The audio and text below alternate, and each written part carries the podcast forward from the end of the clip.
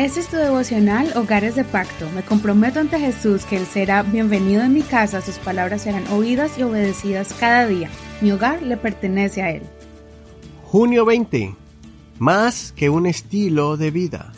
Efesios capítulo 4 versos 17 al 32, versión Reina Valera 2015. Esto digo e insisto en el Señor, y no se conduzcan más como se conducen los gentiles en la vanidad de sus mentes, teniendo el entendimiento entenebrecido, alejados de la vida de Dios, por la ignorancia que hay en ellos, debido a la dureza de su corazón.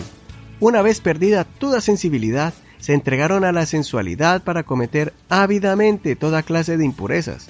Pero ustedes no han aprendido así a Cristo, si en verdad le han oído y han sido enseñados en Él, así como la verdad está en Jesús.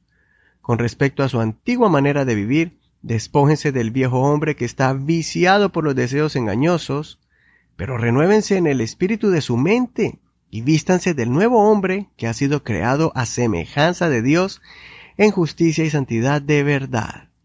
Por lo tanto, habiendo dejado la mentira, hablen la verdad cada uno con su prójimo, porque somos miembros los unos de los otros. Enójense, pero no pequen, no se ponga el sol sobre su enojo, ni den lugar al diablo. El que robaba no robe más, sino que trabaje esforzadamente, haciendo con sus propias manos lo que es bueno para tener que compartir con el que tenga necesidad. Ninguna palabra obscena salga de su boca, sino la que sea buena para edificación, según sea necesaria, para que imparta gracia a los que oyen. No entristezcan al Espíritu Santo de Dios, en quien fueron sellados para el día de la redención. Quítense de ustedes toda amargura, enojo, ira, gritos y calumnia, junto con toda maldad. Más bien, sean bondadosos y misericordiosos los unos con los otros, perdonándose unos a otros como Dios también los perdonó a ustedes en Cristo. Ahora el apóstol se enfoca en darle consejos prácticos a los efesios y a todos los que siguen el camino de salvación no es solamente practicar unos rituales espirituales o tradiciones religiosas. Es un estilo de vida, es la forma de vivir en esta tierra como ciudadanos de bien en el país donde hemos nacido o vivimos. Pero es más que un estilo de vida. Es una nueva vida, una forma de ser, de pensar, de sentir y actuar. Aunque estemos en este cuerpo que nos impulsa al mal, Pablo nos enseña que no debemos vivir de acuerdo a los impulsos carnales. Los que están ciegos y no han conocido este camino de vida, se dejan llevar por los deseos que los guían a la oscuridad. Sus conciencias son adormecidas y no se dan cuenta lo equivocado que viven. No miran el peligro de su estilo de vida y cada día son confundidos por sus prácticas.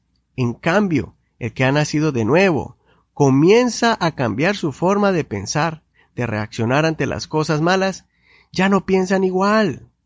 Ahora tienen la mente de Cristo, siguen las reglas de vida, pero las de la vida eterna. Ya no viven solo bajo las leyes terrenales, sino que también comienzan a someterse a las leyes del reino de los cielos. Cuando se enojan, no guardan rencor. Ya no roban, sino que trabajan honestamente. De su boca no salen maldiciones, sino palabras positivas que levantan, restauran y animan. Cuando hablan, no destruyen, sino que instruyen y dejan una marca de vida a los que los escuchan. Sus vidas espirituales son renovadas continuamente y no permiten que nada ni nadie apague ese fuego del don de Dios. No hablan mal de su prójimo ni participan en comentarios falsos contra su prójimo. Más bien ellos aman, se soportan y perdonan con facilidad pues son representantes de Jesucristo donde quiera que vayan. Ser cristiano es más que un estilo de vida, es vivir públicamente y en privado una vida sincera y transparente, reflejando a Cristo en sus vidas.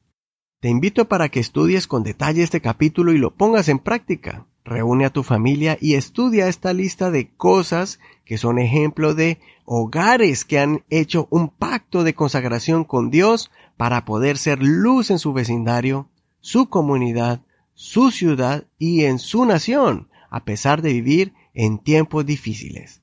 Recordemos que cuando abunda la maldad, sobreabunda la gracia. Consideremos ¿Estoy viviendo conforme a los estándares bíblicos de un buen cristiano? ¿Tengo que cambiar algunas cosas en mi forma de vivir? Soy tu amigo Eduardo Rodríguez. Que el Señor escuche tu oración y renueve tu mente día a día. Recuerda compartir este tu devocional favorito.